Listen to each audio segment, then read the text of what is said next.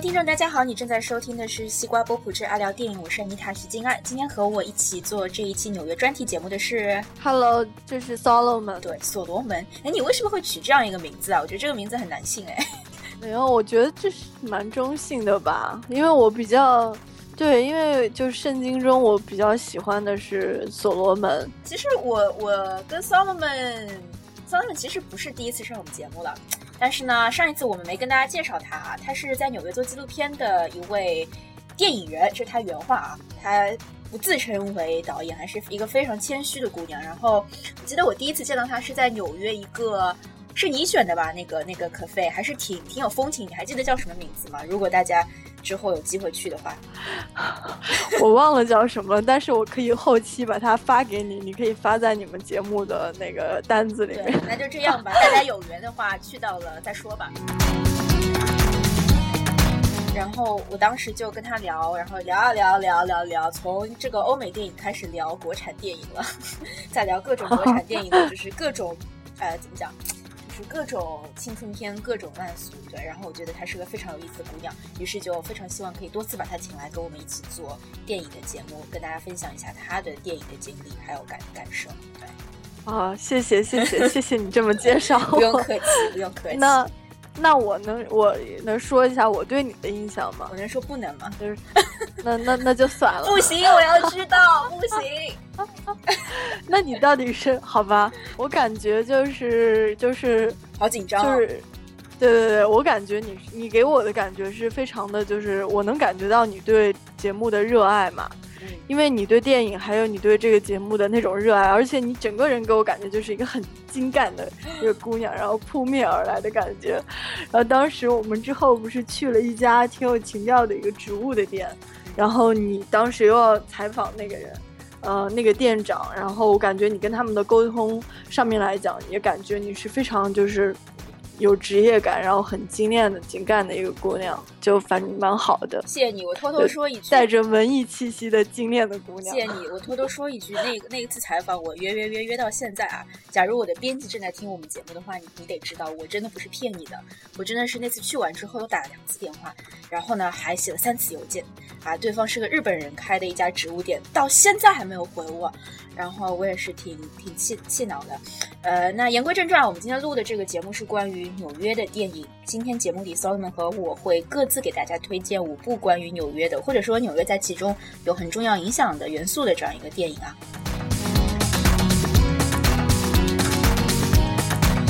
那在正式讨论以前，我想就是先跟大家解释一下我们选择这个五部电影的一个依据吧。我当时想到这个选题时候，我是跟 Solomon 说，让他选出他最喜欢的或者比较想推荐的五部关于纽约或者能够反映纽约这个地方的一些特点的这样一个电影啊。但是后来在我们不断的就是。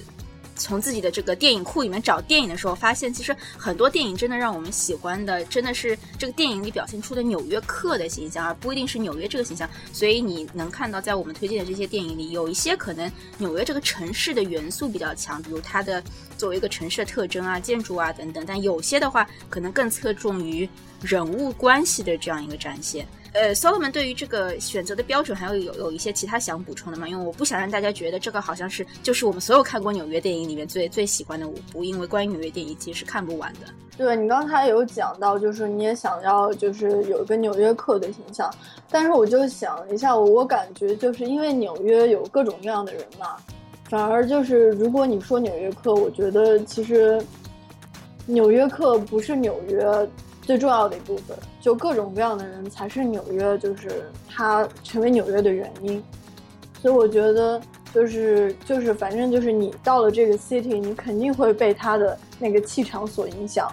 所以这个 city 潜移默化的就影响了你。然后，所以我就我觉得，只要到这边，你都是纽约客。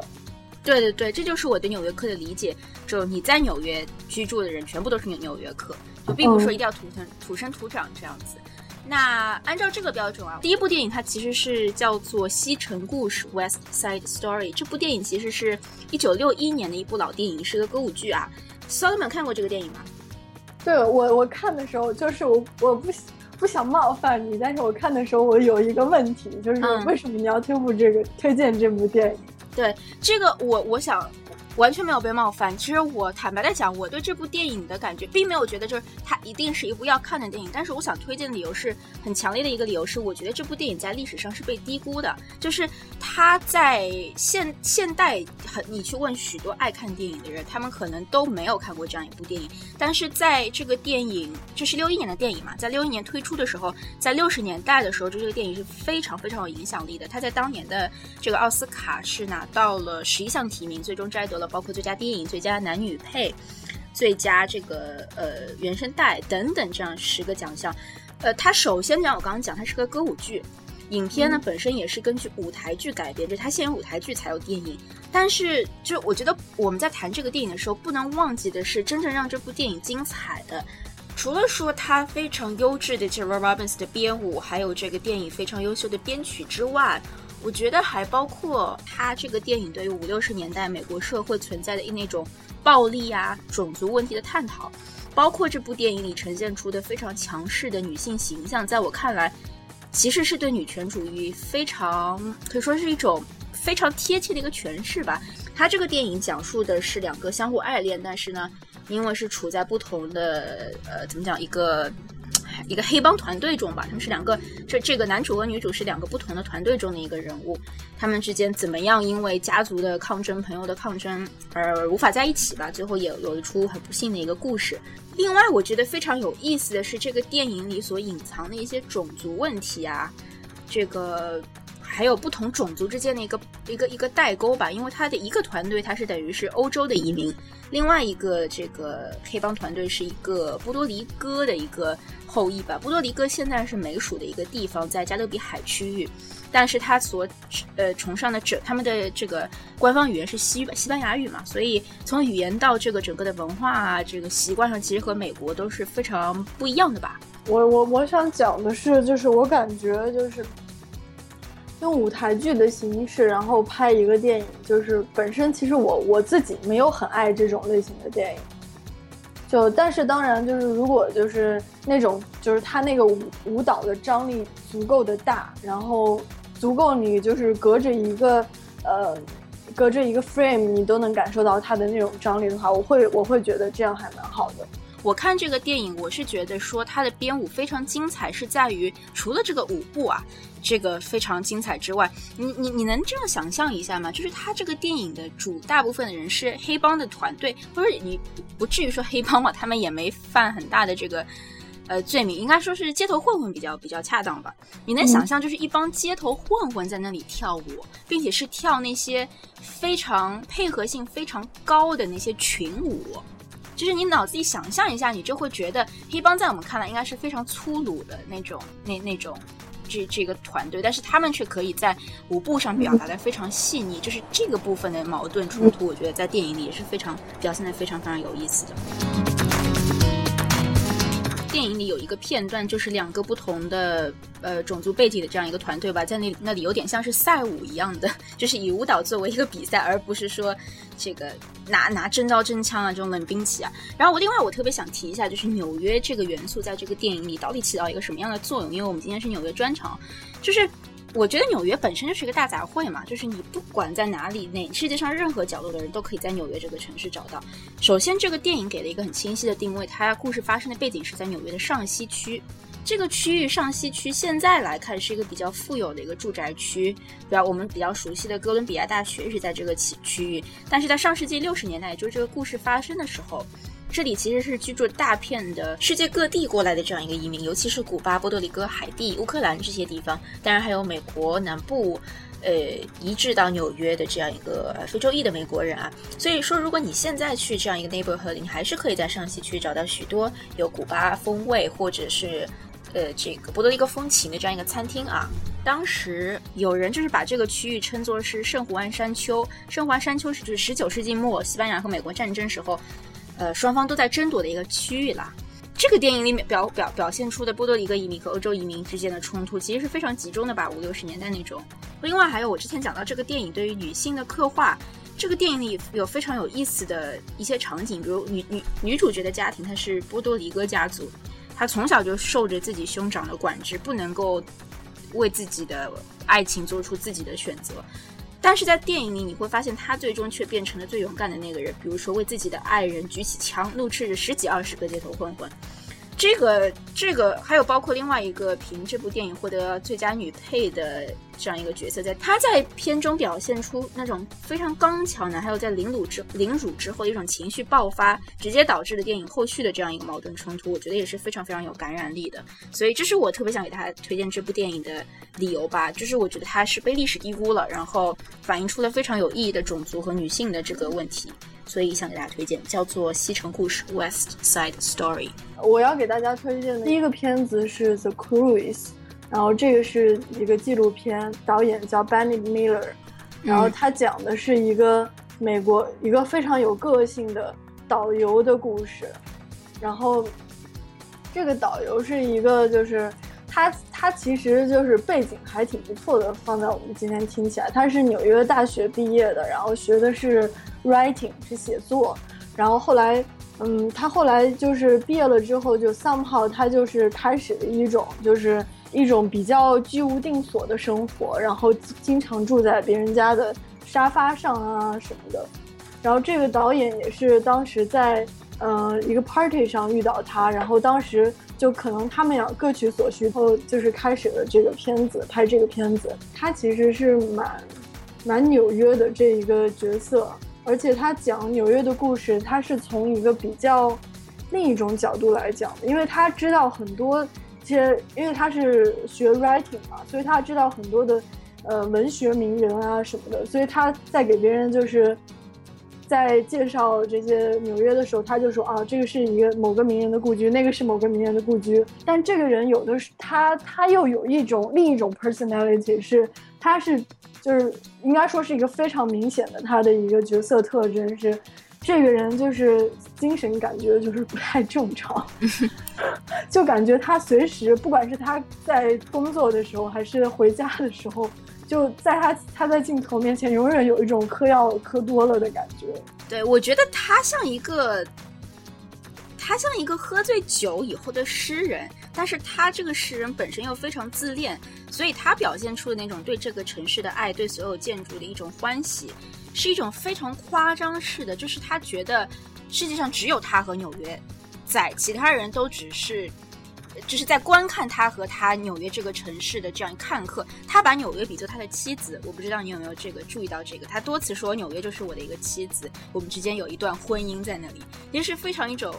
可以提一下八卦，就是他当时这个电影就是播放了之后，然后引起了轰动，而且当时这个电影作为纪录片，然后居然就是可以到那种 commercial 的商业的剧院去放，然后就。很多人在纽约就会看，然后很多人看了之后就会要求这个人当他们给他们当那个 guy。我觉得这个这个纪录片也是也是骚骚罗门给我推荐之后我才有耳闻。我觉得我我非常非常喜欢，我我很很庆幸你给我推荐了这个东呃这这个纪录片。我喜欢它有两个理由，就一个就是你讲的这个角色本身，他是一个 character，他非常非常有自己的一个。角色的一个爆发力，另外一个部分我很喜欢，你刚刚没有提到，但是我觉得很重要。它其实这是一个黑白的这样一个一个一个纪录片，对吧？而且它这个黑白，它是九八年的这样一个电影，呃，我没有查哦，但是我感觉它的这个质感比较是像就是怎么讲，这个胶片拍出来的，就是你能有些过，就是有些黑暗的地方，你能看到荧图荧屏上很多很多噪点，但是这种真实感。加上这个角色本身的一种荒诞感，一起放在一个画面的时候，你就会觉得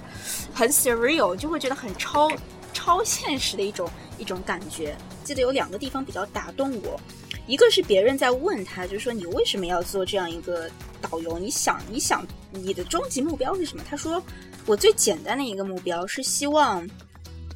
我可以。可以展现出我对我存活的这个现实，我是很心心怀感激的，并且我也希望我的存在是能够让人敬，呃，他用的原原话是 respected，就是被人尊敬的吧。然后他做了一个比喻，他说他希望被尊重，比如说他在欣赏一朵小花的时候，他希望他的存在也给小花带去很不一样的经历，他希望那朵花也能欣赏他的存在。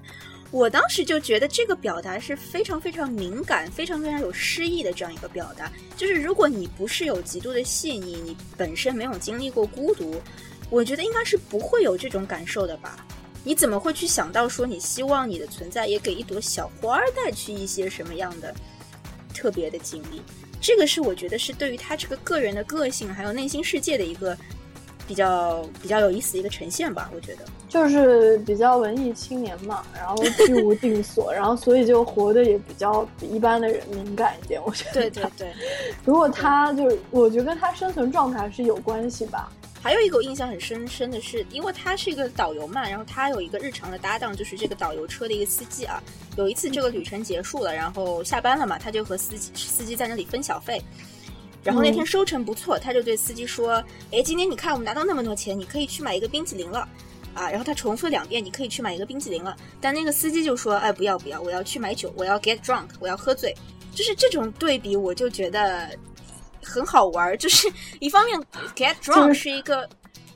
对比，就是他喜欢冰激凌，他喜欢酒嘛。对，就 get drunk 其实是一个非常粗，不能说粗鄙吧，就是一个非常很实用的一个，就是完全没有诗意的，在这种情况下。但是你说去吃一个 冰淇淋，虽然也不是浪什么浪漫的事，但是你就会觉得他们的追求是不一样的。你不会觉得一个是逃离逃避现实，我要 get drunk，我一定要醉；但一个就是享受生活的美好，我去买一个冰淇淋吃。就这个，反正让我觉得这个人也是挺讨讨人喜欢的吧。我我感觉他就是挺 childish。对对对，有一点感觉成人才会就是想去喝酒，只有小孩子才会说啊，我要去吃冰激凌。呃，虽然我有的时候也会去吃冰激凌，但是 depends，看我当天的心情吧。对我录节目之前就吃了好几口呢，主要是我太热了。嗯，我觉得那个那个男的可能跟我们比较接近一点，因为他本身就是。文艺青年嘛，你懂的。然后就是我们比较能理解他，虽然他有的时候表现的挺奇怪的，但是，就就他，我感觉他自己就能，他自己就清醒的状态下，他都能醉的那种感觉。对对对对对，他就是一个，就是清醒的时候都像是一个醉酒的一个状态。嗯，那好了，那就是这个 Solomon 给我们推荐的这个一部电影啊，叫做 The Cruise。呃，哎，对了，这个这个电影我我有一句话我想说。就是他这个电影的导演，这个 Bennett Miller，就他是一个非常少产的这个导演。去年二零一四年的时候，他有一部另外的一个电影叫做《狐狸猎手》，讲述的是一个，嗯，这个奥运摔跤手和他的一个富翁吧，是个杜邦杜邦的一个公司一个人物的这样一个故事啊。呃，我就是想提一下，因为我觉得这个导演 Foxcatcher 是我觉得去年一部很被低估的电影。呃，他虽然有被奥斯卡提名，但是最后好像什么都没获得。当然，这个也是题外话，并不是说要一定要好评，一定要被获得。但是，我是觉得这部电影无论是在票房还是在口碑上，其实没有得到他，呃，应该我觉得他应该有的一个成绩。所以我特别想提一下这个导演，叫做呃呃 Bennett Miller。对，然后我想给大家推荐的第二部也是个纪录片。这个电影非常有意思，我今天下午又重新把它看了一遍。我是在应该是去年的时候看的，第一遍的时候我非常非常喜欢，然后把它，因为这部电影这部纪录片是根据书书籍改编的嘛，所以当时看完非常喜欢，是把它书拿来读了。但非常奇葩的是，我今天下午又看了一遍，我觉得哇，这个纪录片怎么这么无聊啊？所以我也不知道为什么，我也是这样的感觉，是吧？你也觉得很无聊？对，然后我我不知道，我就感觉就是这几个老老人，然后他们在那边就是。没有办法停下来，就一直在 go on and on and on，然后一直在讲他们的那点那点点事儿小小情怀。对，我就看看看看，就看到中间的时候实在看不下去了，然后我就 quit 了。对，我觉得这个电影是这个纪录片是需要你真的对纽约的历史很感兴趣吧？它它的名字叫做 New York in the Fifties，就是五十年代的纽约嘛，所以它这个故事基本。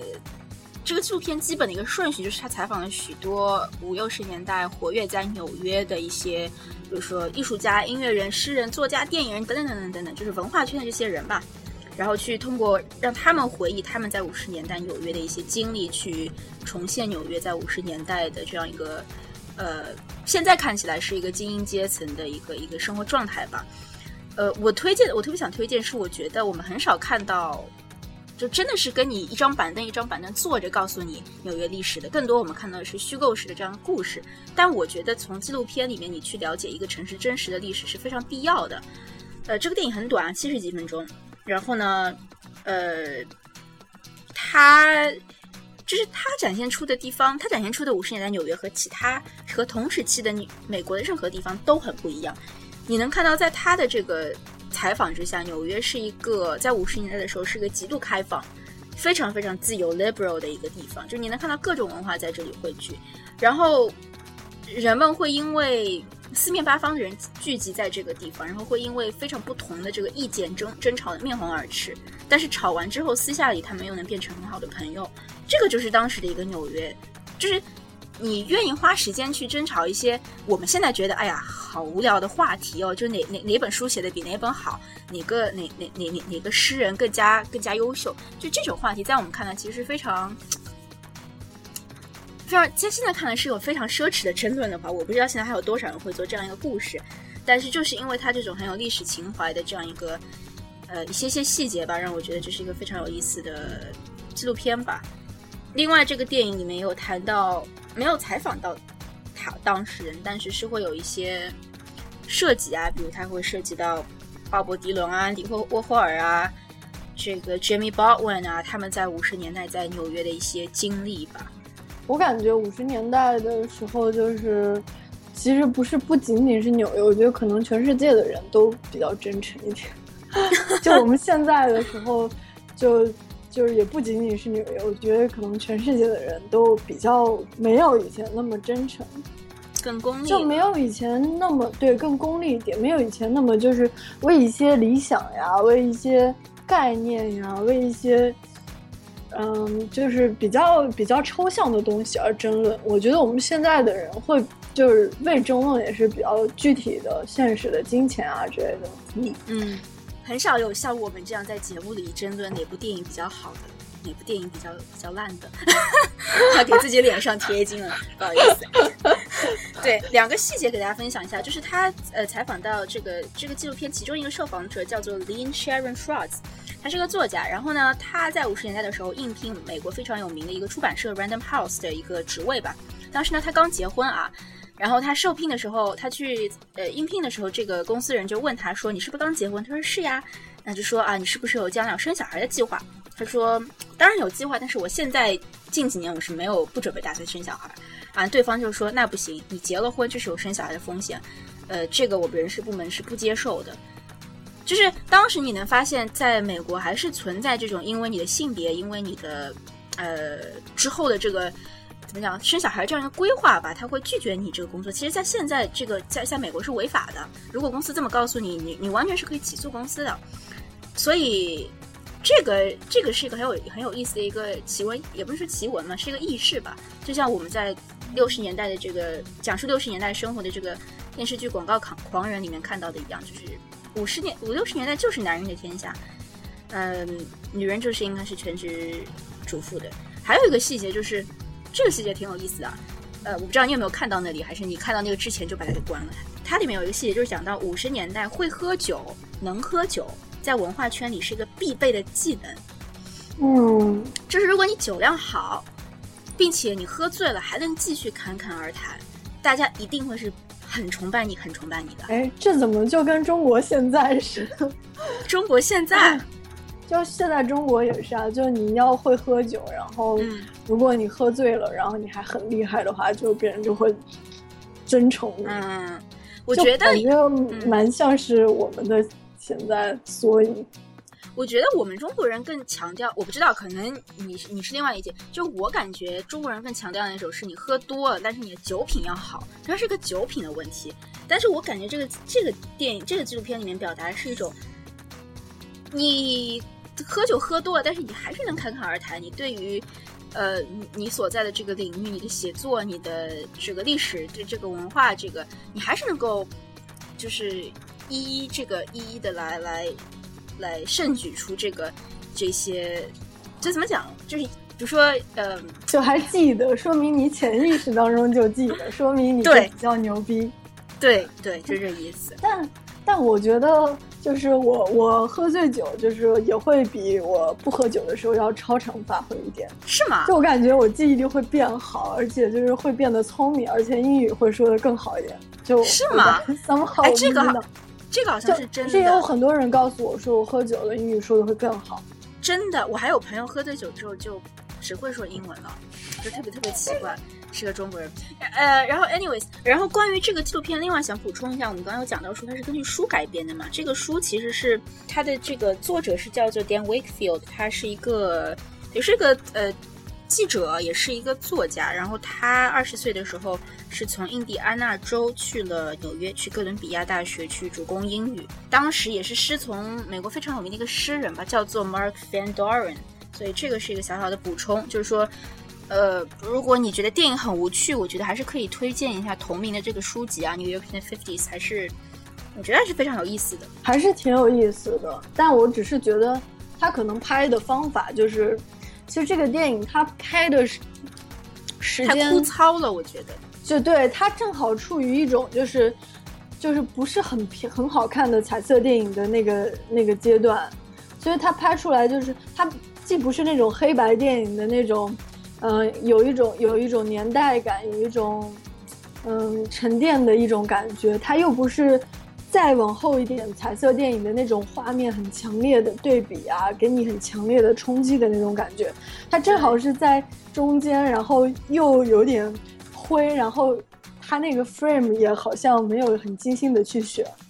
对，而且它也没有非常强大的 B roll，可能是因为它跟历史有关，因为它大大部分讲的还是五六十年代，它要取证那些素材，其实还是有一点难度的。好了，那这个是我给大家推荐的第二部电影，呃，第二部纪录片吧，算是七十二分钟长的这个电影，叫做《New York in the Fifties》。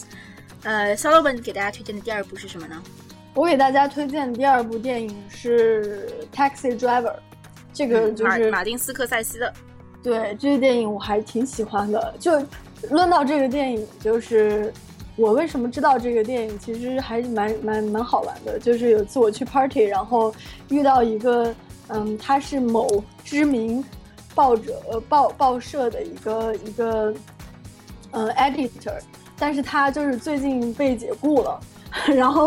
我就跟他聊，但是他对电影特别有有研究，然后我问他你最喜欢纽约电影是什么，然后他就提的这个名字，然后我就。拿过来看了，然后果然我也很喜欢，就是也就真的有有一些那种 moment 还是蛮神奇的。这个电影其实它就就是老有名了，而且它在美国历史上获得了各种就是各种各样的奖，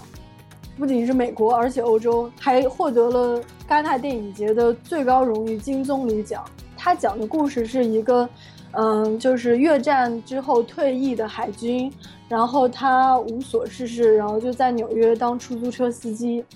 然后最后就是他伸张了正义，然后杀死了皮条客的一个组织，然后挽救了一个雏妓的这个故事。然后他其实这个故事是来源于他一个来源于编剧，他叫保罗施拉德早年的人生，就也是从越战退役，然后。无所事事，然后就经经受了一些心灵的动荡啊什么的。这个电影还有一个特别八卦，可能很多中国观众都知道，就是它里面演演演那个厨妓的女演员是一个真正的厨妓，因为迷恋了这部电影上的 Jodie Foster，然后。当年这个人叫叫约翰辛克利，然后他为了吸引这个女演员的注意力，所以他在一九八一年三月三十日的时候行刺了美国总统里根。这个故事其实，在很多美国电影上面出现过，就是一个人精神一直积累、积累、积累，最终爆发的那个这这样的一个故事，其实还蛮多的。但是这个片子其实我是很喜欢它的电影语言，还有它反映当时纽约的那种街道，就是那种脏乱差。然后他用一种艺术的手法来表现脏乱差，其实表现出来就是美的。嗯，就是他本来那个街道是脏乱差的，是很脏，然后各种各样的人都有。但是我就很深深的记得其中有一幕是，他晚上带一个人回家，然后那个人。是个白人，但是他有种族歧视，他呃，他把他就让他开到某个 apartment 前面，然后那个白人就指着指着窗前有一个女女人的一个身影，但是是一个窗帘隔着，但你能看到一个女女人的轮廓，然后那个白人就指着那女人说：“我跟你说，这是个黑人。”然后什么是黑女人，我要杀了她，我要干嘛，就说一些很变态的话。然后，但虽然是很变态，但是那一幕却是美的，就是那个女人的剪影在窗户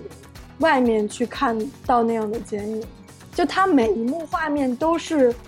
合理而美的，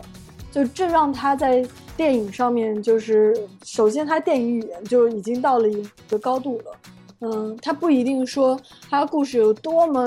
我们从来没有听说过啊，或者什么什么样。当然，就是还有就是他真的是反映了这个人在当下的，包括他因为各种历史原因，因为各种现实的原因所带给他的这种这种痛苦吧，这种矛盾，就他都能浓缩到。然后你觉得，你觉得这个事情的确是美国社会存在的一个问题。我觉得他这个就是既美。而且又有一些社会上的一些社会形态的反应，而且反应的方式非常的对，所以这就让它变成了一个就是很好的片子了。就如果一个影片，其实一个影片很难做到这两点。如果一个影片真的能做到这两点，它就已经是一个很好，而且他这个角色也已经塑造出来了。就这个男的，包括那个两个两个女主角吧，一个是他暗恋的那个女生，另一个是那个厨妓。就他暗恋的那个女生，你觉得她就是那样的？她可能就是就是有一点，有一点艺术感，然后，但是那个女生，呃，那个女生可能不是那么的明确，但那个厨妓的感觉就比较明确一点。而且你刚刚讲到这个夜晚的这个剪影那段对话，我突然想起来，这个电影，我记得我当时看的时候是感觉到好像大部分都是，呃，故事大部分场景都是在晚上的，是吧？就这个司机是晚上才出来出来这个工作，我觉得这个画面联系到你刚刚讲的脏乱差，因为在晚上嘛，其实是全世界最自由、最放松、最能表达自己的时刻嘛，你就卸下了白天你的工作的包袱啊，这种面具啊，所以我觉得这个对夜夜晚的场景的这个抓取，也是很能够表现纽约这个社会在当时那个时时时代的这种。冲突的吧，对，而且对，这还跟他本身的一种设定有关系。就你会联想到，因为他是一个越战退伍的海军，然后他们就是军人本身就有一种我要伸张正义的那种感觉。虽然他们做的可能并不是正义的事情，但他 somehow 就会觉得他在履行一种正义的使命。或者军队会把他训练成为让他觉得他做的就是一件正义的事情，哪怕他是在杀人，哪怕他是在入侵别人的国家，但他会觉得自己做的是正义的事情。好，当然这些并不跟这个片子相关，就他有这种 mindset 作为一个军人来讲。然后当他看到纽约的时候，他就觉得有他这个本又跟他有关，因为他越战回来之后，他没有办法摆脱越战的阴影，所以他晚上睡不着。这是一个前提，所以他只能当夜班的司机，夜晚上开车的开出租的司机，而且嗯，就同时晚上出租的司机比较少，所以他赚的还比较多一点。然后他就当了晚上开出租的司机，所以他就是见到了城市肮脏的一面之后，他本身的那种军人的天性就正义感又爆发出来了，他又觉得自己。有必要去维持这个城市的正义。我觉得我们这部出租车司机啊，讨论已经很多了。呃，这个 Solomon 还有最后什么想想想补充一下呢？没有了。好，好，这是 Solomon 给我们推荐的第二部。那下面我想给大家推荐的第三部，它是一部关于这个青春，就是关于迷失啊、青春的这样一个呃电影。我知道你好像不是特别喜欢这个电影，叫做 Francis Ha。然后他讲述的是什么呢？他其实讲的是一个主人公啊，这个这 Francis Ha 就是这个主人公的名字。他是一个生活在纽约，但是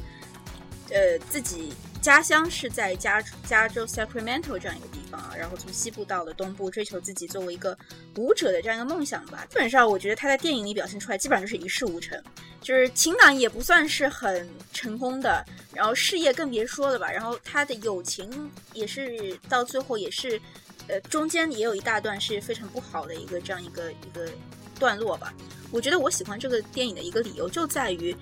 它大部分的叙事时候是非常安静的，是非常没有波澜的这种这种叙事的方式，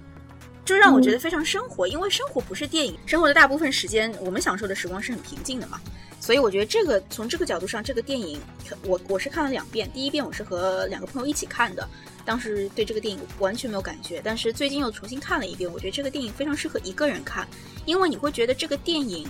孤独是这个电影很重要的一个关联词，但这个电影本身不是讲孤独的，但是你要喜欢上这个角色，我觉得你是需要有。有愿意去经历孤独的准备和勇气，你才能够去欣赏这样一个角色的吧？就是我我我觉得他对于二十多岁年轻人内心的那种不安的描绘，其实非常非常写实的。就这种这种真实，它体现在女主角和她朋友的互动里。呃，比如有一个有一个小细节吧，就是他拿到了退税之后的第一件事，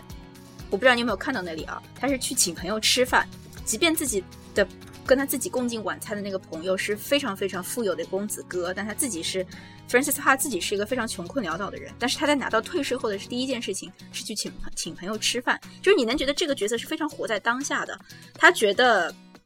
这么做能够让自己好过，能够让自己快乐，他他就去这么去做了，不是那种就是对生活有全盘打算的啊这样一个人。你这样说又让我回到了看那一片子感觉，就是。我觉得，如果我遇到这样的一个人，Francis，我我会很想跟他做朋友。但是作为一个角色，他又有点让我讨厌。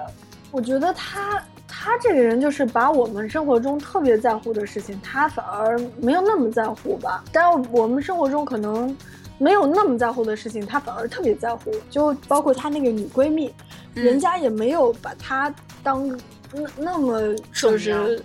重要，但是他就把那个女生觉得特别重要。然后，哦对，还有就是，我不知道是这个演员的问题还是什么样。我觉得她那个女闺蜜比她有气质，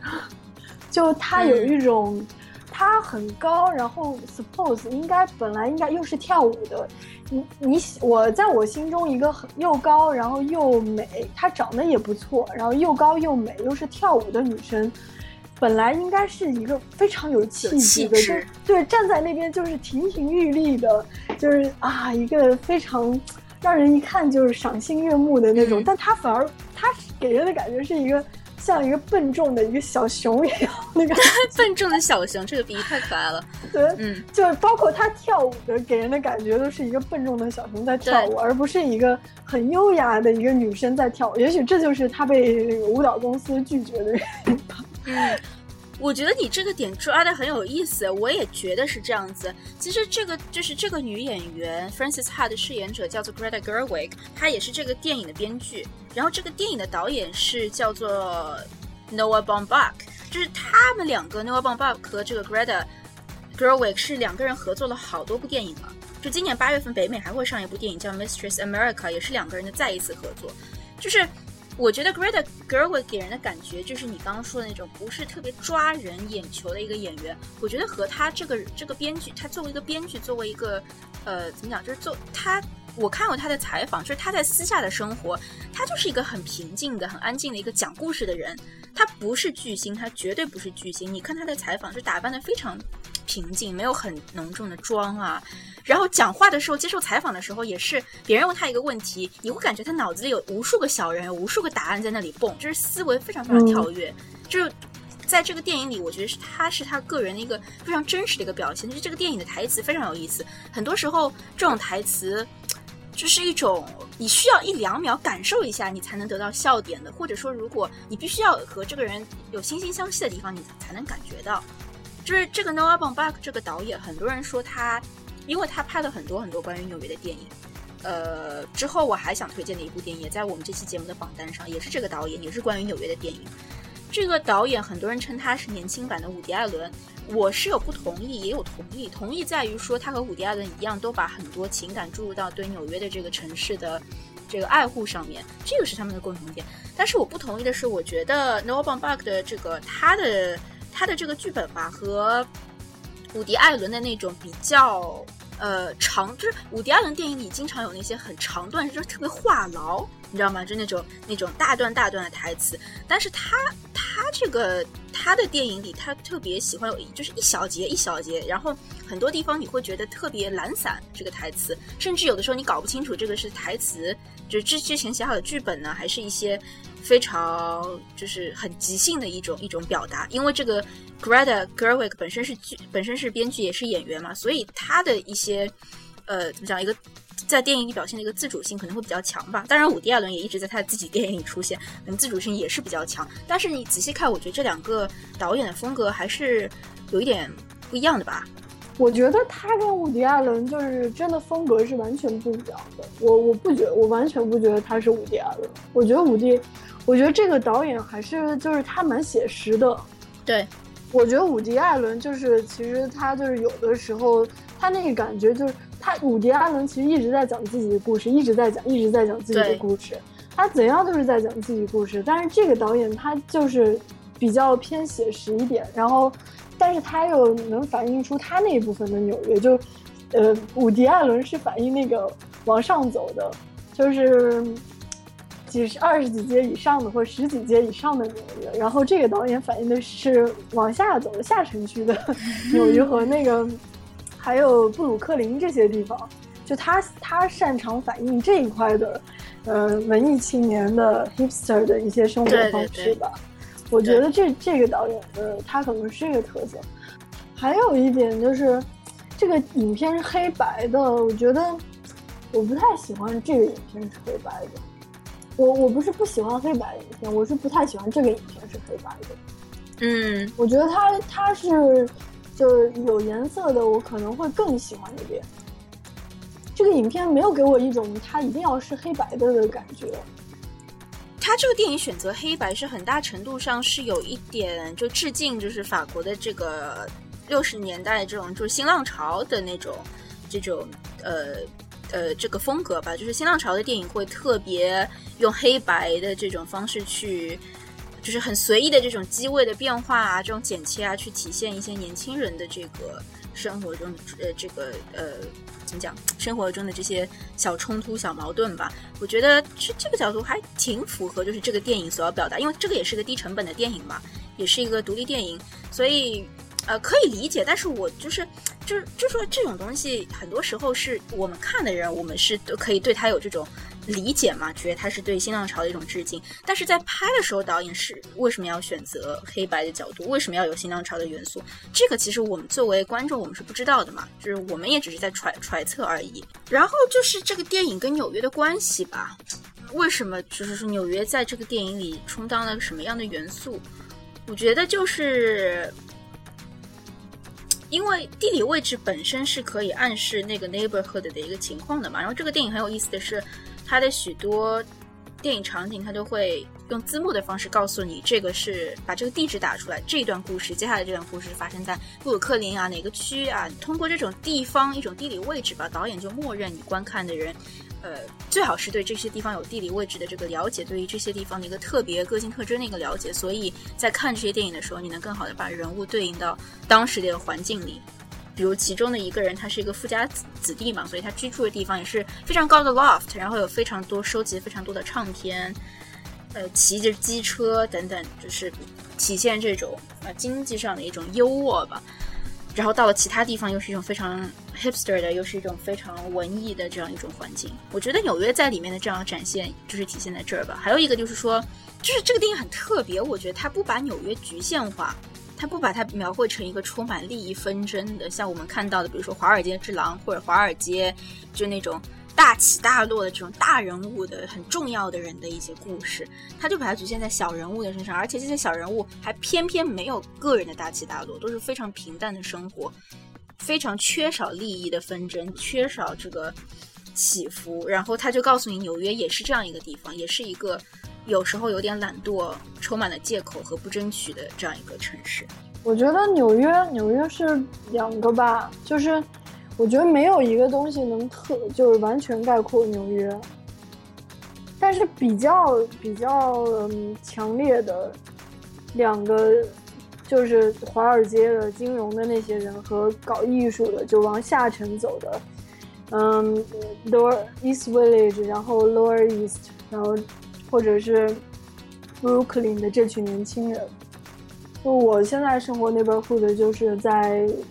靠近 SOHO 跟 East Village，然后就看到很多这样这样的年轻人，就他们也经常，他们就其实就是